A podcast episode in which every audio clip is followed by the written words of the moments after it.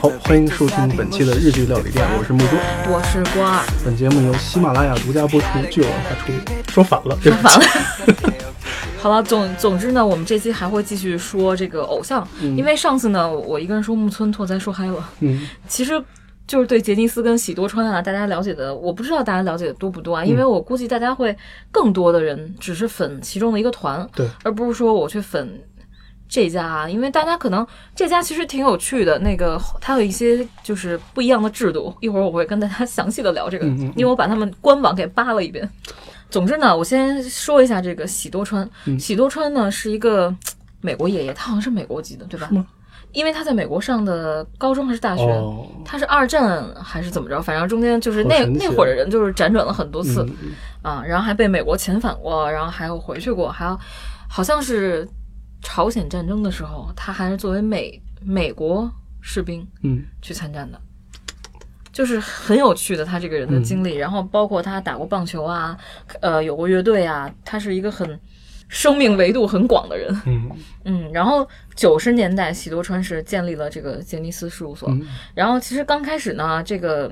他这个杰尼斯就是叫 Johnny's，他因为那个喜多川的英文名就叫 Johnny，、嗯，Johnny 点喜多川。的，他们家名字很奇怪，然后他姐姐是 Mary 点儿喜多川，然后就觉得很中西结合的这么一个人。对，然后他们初期的时候其实很低迷，因为那会儿偶像刚刚进来吧，八十年代的时候刚进，对。了，也就是我们当时说去呃上很很多期之前说的那个工藤静香，嗯。你想他那会儿火起来就是因为 CD 大卖嘛，那对。八十年代偶像刚席卷进这个日本的时候，嗯。其实就是卖 CD，对，所以刚开始杰尼斯也就是唱歌，没有嗯。跳舞啊，还有其他什么的那个。就是卖 CD，而且刚开始他们家是跟索尼一起成长，索尼那会儿也是哦。刚刚开始做、做唱片，然后当时索尼有一个培训学校，嗯。就是，然后喜多川的姐姐还是姐姐吧，然后会开车送这些训练生嗯。去那个学校培训。因为我记得这些孩子最早呢是就是喜多川就是给那个小孩的那个棒球联赛当教练，对然后呢就对，当着了好多小朋友，当着当着就把他们发展成偶像了，特别有趣非。常神奇啊。然后七二年，其其实七二年这个事务所就挂牌上市了。嗯，它所谓九十年代这个等会儿上市了，不是就是成立了。成立，嗯但是它对也可以叫挂牌上市吧，就是我们不是上市这事儿可不能乱说。它的官方用语叫挂牌上市，估计就是推到市场上去了。嗨这个意思不是上那个股市。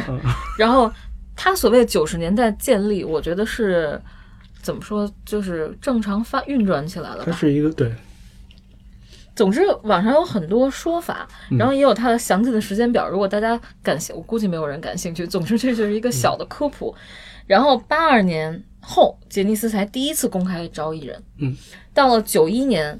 啊，当然，SMAP 是第一个嘛，然后九一年的时候就有 Tokyo，就是我们当时说的那个嗯山口打野，嗯。啊，出事儿是是打野出事儿吧？对，啊，山口打野出事儿的那个组合。然后刚开始有小岛启、松冈昌宏，也就是松冈昌宏是我特别喜欢的，冈昌宏真的是非常老牌的偶像了。对嗯。又帅，然后个子又高对，然后是鼓手嘛里面的，然后成岛茂、国分太一、山口打野，刚开始是这几个人，然后到了后面，他们其实刚开始就是替少年队，少年队是杰尼斯最老的一个嗯，偶像团体之一，但是现在还有，对，哇，惊了，少少年队是啥呢？就是简单提一下少年队，因为基本上大家熟知的小虎队的主呃，你能想到的代表作都是翻唱少年队的歌，对的，红蜻蜓。红蜻蜓、青苹果乐园，对对对对全都是翻唱少年队的。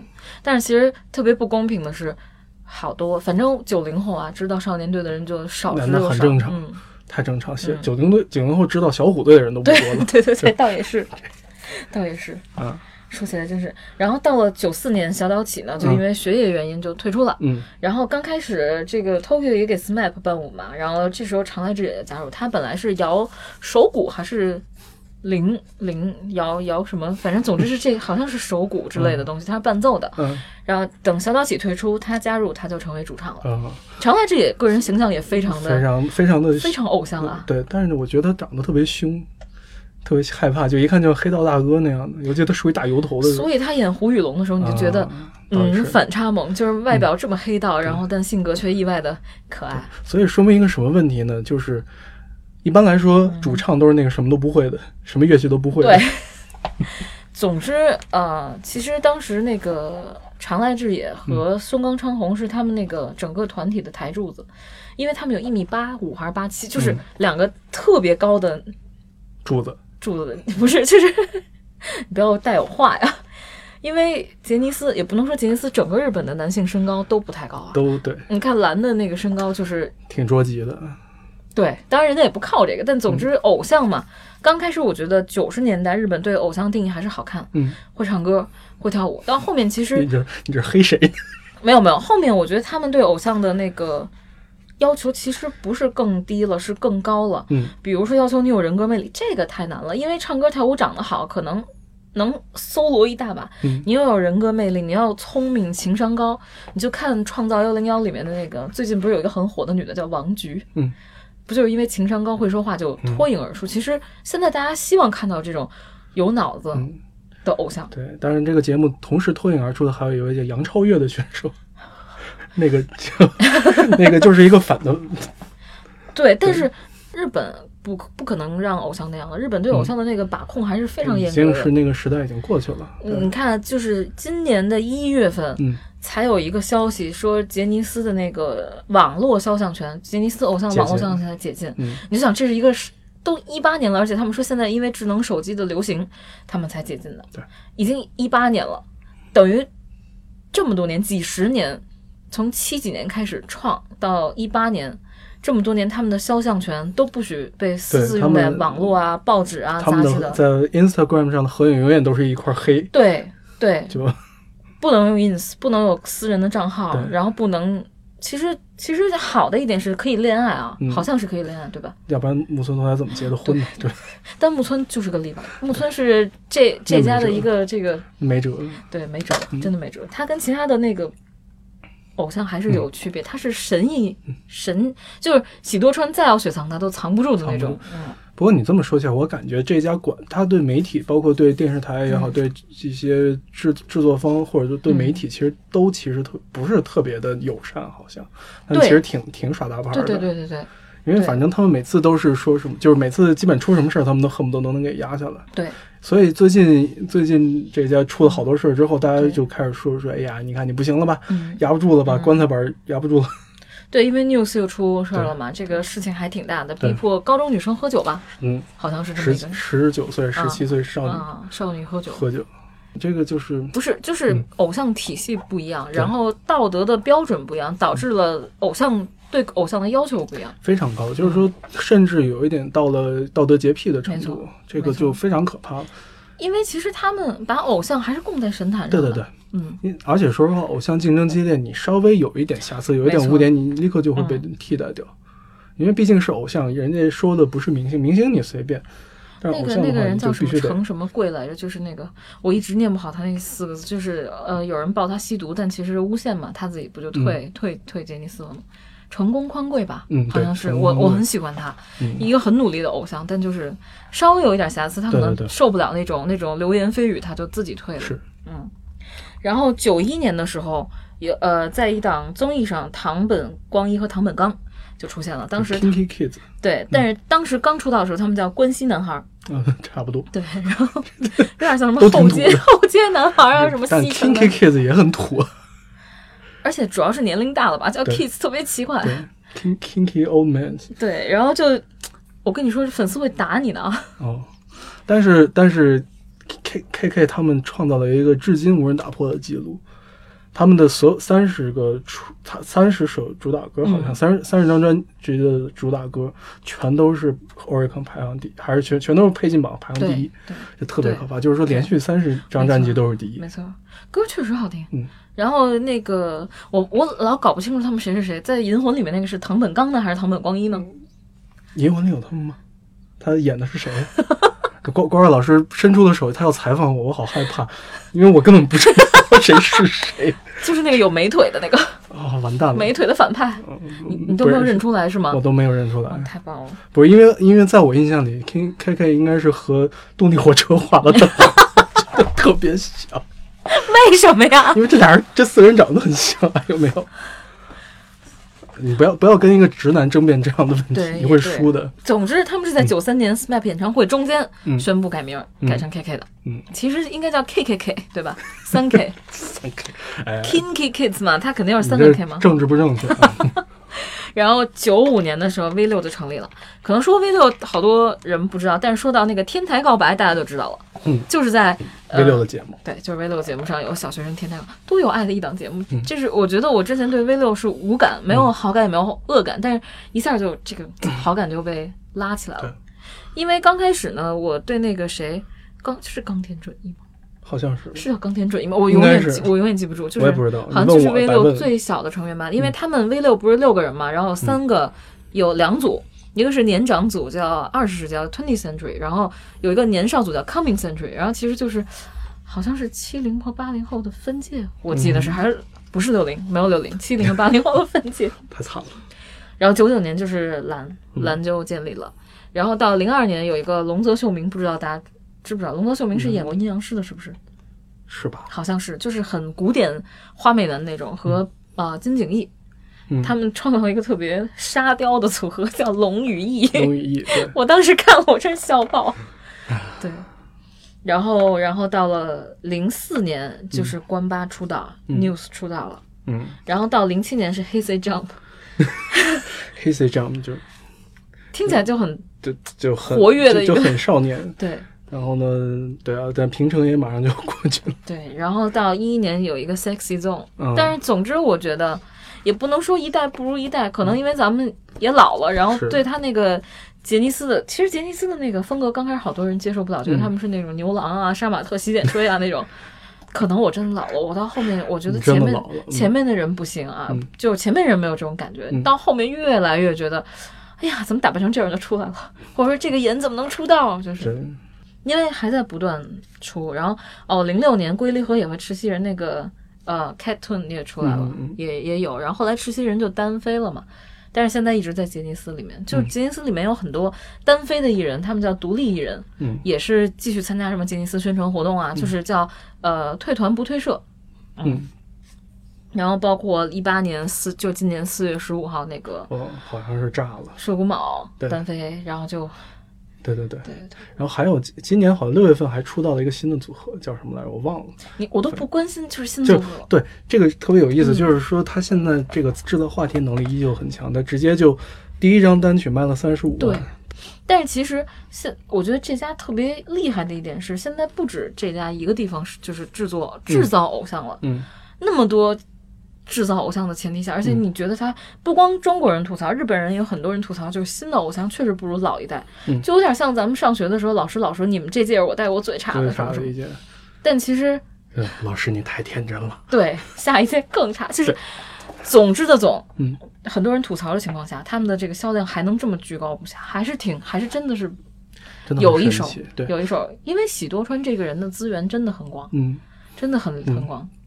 而且说到喜多川这个人呢，嗯就是我听到有很多他非常有意思的事啊，情，比如说他所有的人都是他亲自选的，对他绝对不是说这个人好就选，他一看就觉得我、嗯我想把我所有东好的东西都给你，嗯，他一看就知道你能值不值得培养，完全是凭感觉，我听说喜多川是 gay 对吧？嗯就是应该应该是的吧？就我觉得但我觉得是这样说啊，我我不得不说啊，嗯就是同性恋在这方面他。确实有天赋，有眼光，他看人很准的。你他看他，非常准，他能把很不红的团或者很不红的人捧成那样，对对对他一定是有不一样过人之处的。刚开始其实这个这个杰尼斯就听起来，你看每年这个团很少，但其实入社的人根本不是，对对对，他们是跟海选似的。比如说，呃，入社年龄是八到十五岁，然后每年至少有二百个人会来会来这个竞选，嗯他们卡的很死啊，不像那个邱元康那边就真的几万几万人呼啦啦来。呃对对对，你那 你干嘛？然后到两到三年，他们会出到一个新团体。而且这个杰尼斯的这个性质培养性质不是说我让你们住一起啊，没有的，它是类似于周末社团那种，嗯你周末来培训唱歌跳舞，也没有更多的培训了，对，因为很传。统的偶像。说到这个，我觉得特别有意思，就是喜多川其实最开始他做的，就尤其是最老的那一波人，他其实做的最多的是舞台剧。对，舞台剧这个事儿就特别有意思呢，是什么呢？就是说他培养的是你的唱跳能力，因为唱跳这个事儿，我觉得应该是杰杰尼斯在日本首创，没错，这是他们最厉害的点。而且当年这个堂本兄弟们，嗯。这个 KK 他们其实有一部特别特别牛逼的音乐剧叫《Endless 啊 Shock》，这个这个实在是到现在都买不着票，那个就特别可怕。而且他们的音乐剧能做到什么程度？嗯。说这个这个堂本堂本光一好像是嗯。就只可以就是在高潮打斗戏上可以从十几层的楼梯上摔下去，对就这么滚下去，然后呢马上起来跳这个大高潮的舞，对让他很辛苦，然后呢又飞来飞去，还吐火，还怎么着，就就就特别夸张。对但是这个音乐剧呢就很好看，这个就是实际上是日本本土原创的，简称土创的这个音乐剧，就是他走出了一条跟欧美、跟韩国都不一样的路。这是其一，其二呢，就是他的这个培养体系呢，你刚才说到这个，我想起来，他其实这些艺人进社之后呢，他除了基本的，他的唱歌跳舞都只教最基本的，没错，就是你把这歌唱会了，你把舞学会了，剩下的不教你。靠发挥。剩下的你靠发挥，然后你去跟你的前辈，你去跟你的前辈伴舞去，对，你去给你去跟着你的前辈去学去。其实体验派嘛，对，嗯，不是技巧派就放养对，基本上就是养放养。但是这样的话，你能够有很自由的去尝试。你在 junior 这个身份，你可以很自由的去尝试你喜欢的方向，对，你喜欢的东西。自己的对 type 呀之类的。这个其实他，然后你只要有这个想法，他们都会帮你。就是说，他其实喜多川给你给了你非常大的空间，让你去寻找这个自己的定位。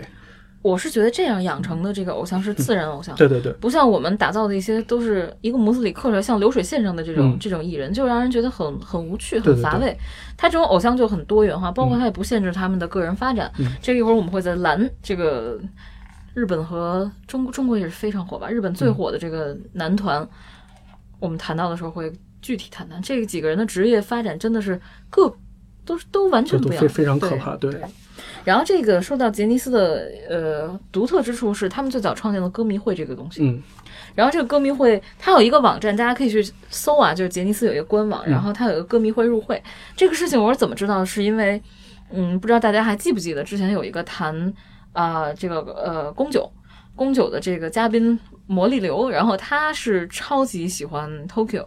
他特别迷长濑智也，嗯然后他就去研究入会这个事情了。嗯当然，淘宝也可以帮你入会什么。现在淘宝有这种业务，嗯，我才知道哦，还有入会这个事情，好神秘的小团体，有点像兄弟会那种感觉。嗯然后个人艺人你可以入他的会啊，就粉他，也可以粉团体。然后他的那个会叫 JFC。JFC 呢有两种说法，但是它官官方叫 Johnny's Family Club，然后也有也有叫 Fan Club，其实都差不多。然后呢，这里面如果你进会了，他会给你发一个会员证，嗯然后会有汇报，就是报纸啊，就那种汇报，然后有邮件的一些提醒啊，然后优先申请演唱会的权利。嗯，这个是这个是很厉害的，嗯就是很多人买不到票，嗯所以才入会，就是为了看演唱会。啊，然后会费每年是一千呃一千一千日元是入会的费用，嗯然后每年要交四千的日元年费。嗯所以当时我看到很多真正的这粉儿，就说。呃，很多年轻的小孩儿，什么学生党白嫖啊，我才知道他们什么意思。就是啊，我喜欢这家，我好喜欢蓝，我好喜欢谁谁，然后就你入会了？没有，就是扒点图，然后也不买 CD，也不买，嗯也不去看演唱会，也不什么应援，只是扒图，然后说哦，我好喜欢，这叫白嫖，所以也没有入会。也没有入会，肯定没有入会，他们就不愿意在偶像上花钱。嗯嗯，我对木村木村老师就是白嫖。没有白嫖有什么不好的？然后他们其实对这个艺人做的那个主页真的很精美。我、嗯我点开了生田斗真的嘛，嗯呃，然后一进去就是 Toma 的头像和嗯新闻，这是主页。然后他有 profile，就是他的个人的一些什么。嗯，履历啊、血型啊什么的，然后有 biography，然后还有他的出的 CD 情况、演戏情况、演的电影情况，还有 media 这一块。media 这块就是说我的作品有蓝光啊，什么什么在售贩售。然后呢，整个这家的官网上有一个叫 New Release，就是最新发发售的，比如盘啊，嗯或者演唱会信息啊。然后有一个叫 Concert 和 Stage 这一块，就是讲的是他的舞舞台剧啊，或者舞台表演啊，什么巡演啊之类这些新闻。然后有一块是 GFC，还有一块是周边，周边真的很厉害。嗯，周边其实是这家的一个一大块收入。基本上对于偶像团体，基本上都是大块收入，对对对对。周边真的很可怕。但是你就想，什么年代他们就把这个东西做成这么成熟的嗯体系了？而且而且喜多川他们家算是家族了，嗯，基本是他的长子啊，然后他的侄子啊、侄女啊、什么妹妹啊，都在这个系统里面，很厉害的一个家族。嗯，然后现在现在就是包括大家喜欢的什么山 P，然后生田斗真、内海光司，嗯然后包括木村拓哉，现在都是这个叫个人艺人，嗯就没有没有团体了。这就是这家的基本情况。这么说起来，我发现特别有意思的是，嗯我喜欢的这些艺人都不是这，我喜欢男艺人基本都不是。比如？我喜欢几支乐队，比如说恰克与飞鸟，啊，这不是吧？不是。呃，那个 Spitz，啊，也不是，比如说最近比较新的 s e k a n o w a l i 就是呃世世界中嗯 End of the World，嗯，这也不是吧？你可能对偶像有什么意见吧？你喜欢的其实更像，其实觉得我喜欢的是音乐人，可能。对，因为我觉得偶像嗯，它没有这么单一的嗯。定义为音乐人或者跳舞，它是一个很综合的这个东西。其实杰尼斯还是很有趣的一点，它就像那天我们我们讨论过这嗯。个距离感，所谓，其实它按如果说啊按这家的这个规定来说，他们距离感非常强，没有握手会，然后严格把控这个艺人影像资料啊，嗯。不能与粉丝合影啊，然后就 fan service 就是零，就完全就没有，然后也不让艺人开通这个呃社交账号啊嗯。什么的，我就觉得，但是你还是觉得他们活在你身边，可能是因为他们综艺的这个这个番太太棒了，综艺确实，他们综综艺水准真的是非常对，就是一有一上综艺，你就会觉得拉近了与观众的距离嘛。都别说综艺了，我之前每每周就是之前周一就是在日本的时候，周一会盯着看那个什么 News Zero，啊，然后就看到樱井翔在对那，一本正经的念新闻，觉得嗯，还挺有意思的。真的很有意思，就是。殷景祥，我都不知道我们国内有什么就是类似男明星啊，我们找一个学历高的。就总之，如果你看到张鲁一报新闻，就是觉得很怪怪的，对吧？就是，但是他就是把偶像给国民化了，然后打到民间去。哦，我就是你们生活中的一员。嗯所以当时觉得木村拓哉说结婚的事儿也好，你觉得他是一个普通人，一个正常的，嗯不像我们这儿所谓叫操人设这个事情，让我觉得很恐怖。嗯。他们没有，其实没有人设的。嗯，虽然很难说啊，就是他们在表现给你看的是不是是设定好的，肯定有是的。肯定有部分是的。比如说那个就是强迫未成年人喝酒的，啊 在之前还在节目上说那个山口达也啊，怎么对怎么不好，对对对对对对。但总之，至少他给你的感觉很真实，嗯这就够了。因为粉丝要的只是那个看到的东西，嗯，真正了解你怎么能真正你身边的人，你可能都无法真正的去了解。是，所以我觉得这家真的是很很成功，因为还是那句话，我依旧觉得女团更像是偶像，嗯，更像是嗯橱窗里的好看的那种手办，对，女团你不可避免的会有这种感觉，嗯。因为毕竟女性在我们当下社会，不管是在国内也好，嗯。还是在日本也好，我觉得日本可能更甚，其实被物化的程度还是挺高的。但但很奇怪，明明都是物化啊，嗯。其实我觉得结痂也是文化，但就是跟女团那种感觉完全不一样，嗯，这个我觉得可能是那什么，这个我觉得可能是性别的差异，也也有可能。因为。说实话，我因为其实女团的偶像，尤其是日本的女团偶像，她们其实也是非有有非常明确的人设的，就是说，换句话说，他们也是在鼓励他们自己去找自己的方向。有也有但是首先可能是因为女团统一的服装啊，嗯包括这种大规模的，就是很像。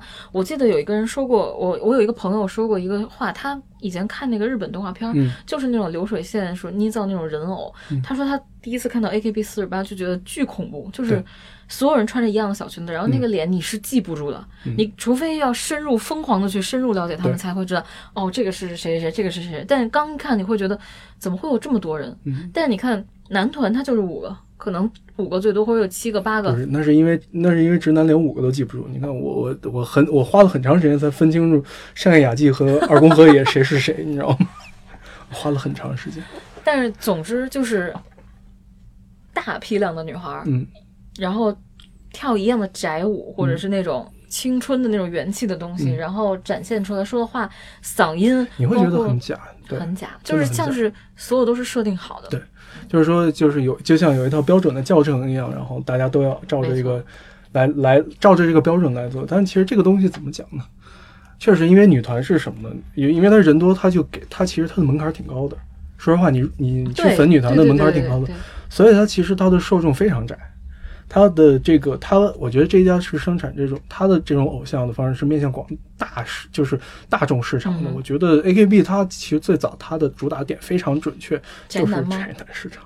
AKB 是什么意思？对，秋叶原嘛，对，所以其实它最开始就是主打的就是这个这个市场，就是肥宅。对，嗯，把自己装进去，不把扎心不是了。把自己装进去了。这个就是说，他其实最开始打的这个，但是其实后续也会有一些路线的变化，但是其实八九不离十。你会发现，这些真正粉女团的这些狂热的人呢，男团粉 男团比较厉害的，这种我们叫亲生饭嘛，嗯可能比较多。就是他们是就是像养养养养儿子一样，不能这么讲，就是也不能也不能这么讲，嗯就是说他们是看着他一步步成，但是女团就像是养娃娃一样，真的就像养那个感觉不太一样。我不就是知道该怎么形容，但是我觉得男团啊，至少嗯杰尼斯很完成了一件很重要的事情，嗯。就是他们贩卖的是梦想对、梦想感，包括那种向上的元气感。因为日本真的蛮死气沉沉的。对，因为其实说到这个，我觉得就是日本就是男团他们的眼睛是往上看的，哎，对。的，嗯，所以他他们的粉丝的眼睛会跟着他们一起往远方看。嗯。嗯。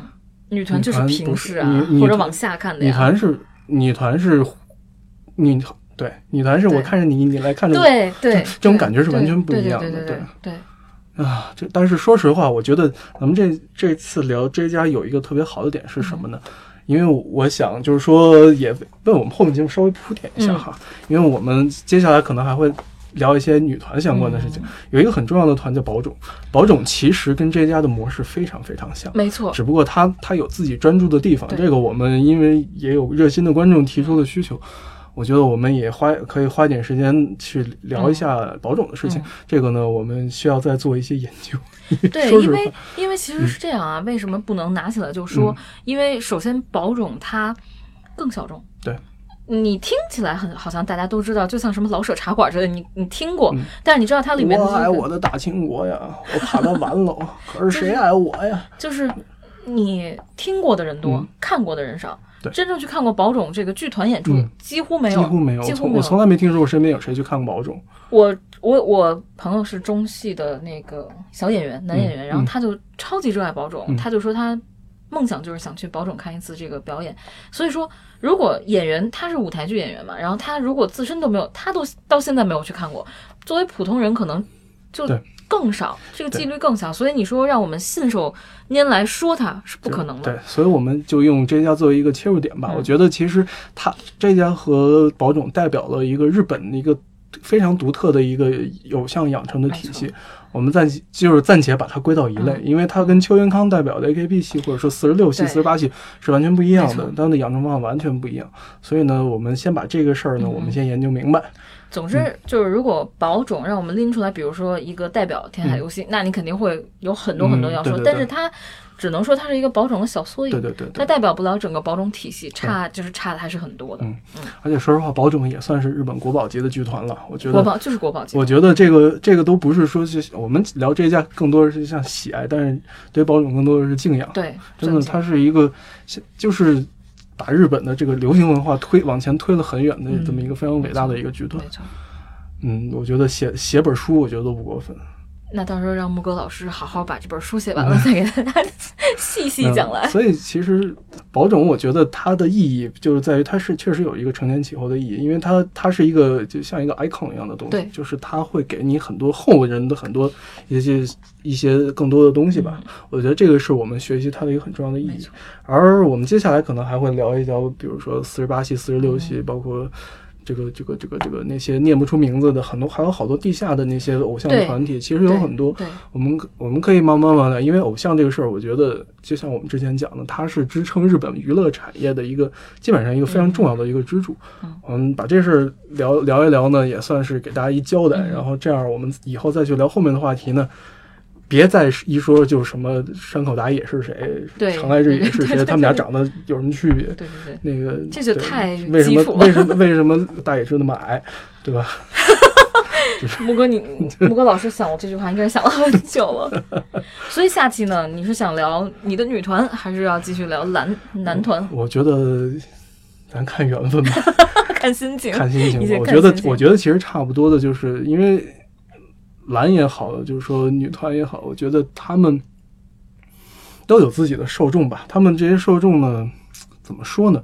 我觉得其实代表了，就是我们现就是这么看来，就是日本这个两类观众。嗯一类是标准，就是就是怎么讲呢？以女性为主的这个主流的这个一个审美，还有一个就是像男性的这种稍微有点被污名化的男性的审美。我觉得这个是一个特别有意思的事情，嗯它牵扯到更多更多的不光是说这个产业上的事情，更多的是一个意识形态的问题。啊，对，就是说，我觉得其实这方面看其实是非常有意义，它代表了我们当下人很多的焦虑，没错，对于性别、对于这个自我的认知，有很多对于这个就是这种社会的一些认知，我觉得是非信常有意义。对，仰的认知。这个是非常有意义的一种探讨。因为偶像吧，我觉得嗯大部分，我不知道别人怎么看啊，但我知道那些很多追就是追偶像的，他们把偶像当做精神支柱，嗯他们是一种精神的，就是撑着你，撑着你走下去，比如撑着我高考啊，撑着我上完大学，因为现在我觉得。压力是蛮大的，整从从小你就觉得活在压力中，因为包括我听说啊，像我同龄人一些、一些，因为我我我我我可能有点丁克，然后就我同龄人有有些小孩已经挺大的了，然后就开始考虑上幼儿园的问题。嗯上幼儿园 呢就开始说啊，我开始给他报兴趣班啊，让他学英语，要疯狂学。我这是题外话，因为为什么我想说这个？因为当时觉得特别有意思的是，我们从呃小学开始，我们那一代是从小学开始学英语吧，然后学到研究生，也就达到在美国交流没有完全没有障碍，可以听课，可以工作这种水平了。我说那美国人的英语。就在那个 level，他没有变过。为什么我们要从幼儿园开始就让他学托福？就是有有一种这种感觉。嗯所以说，现代人社会就是那种面对阶级固化嗯的这种趋势，嗯大家真的超级焦虑，都想在他固化之前往上挤。嗯所以很多年轻人过得很不快乐的，嗯尤其像日本这种已经固化的，就超级不快乐。他们会把这个偶像当做自己的这种。我要活下去啊！我看到他们就是还还要活着，然后也不会去结婚，因为心里已经有一个这个人了。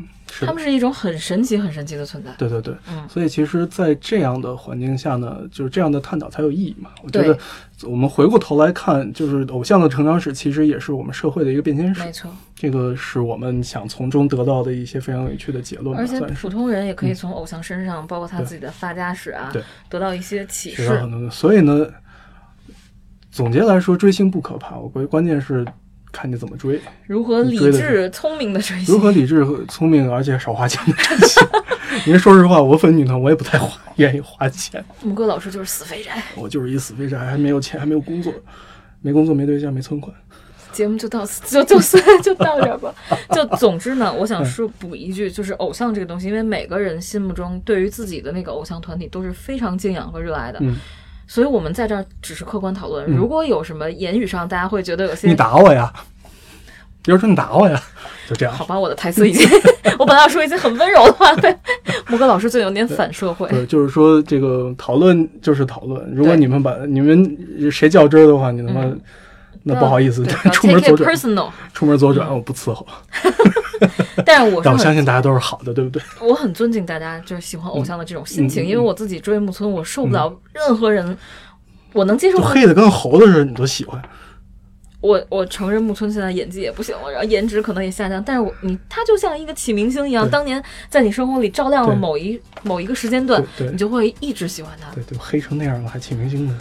反光，你看，像郭二老师这样态度就非常正确，怎么怎么骂，怎么怎么损，怎么怼都没事儿。因为你会感觉木村是我的，你知道吗？我相信大家就是粉丝们都会嗯，都会这么想。好，那这个这个这个在在郭二老师温柔的这个呵护下，我们这期节目就就就到这儿吧，下期见。下期再见。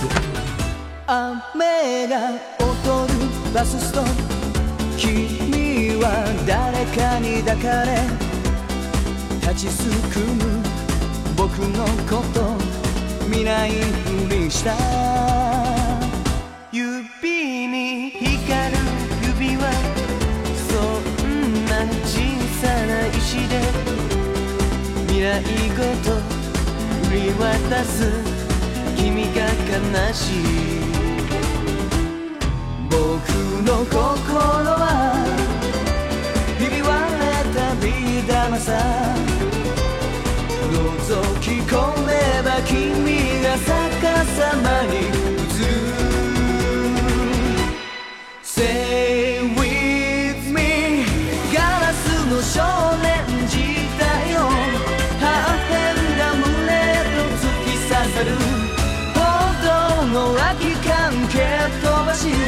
バスの窓の君に背を向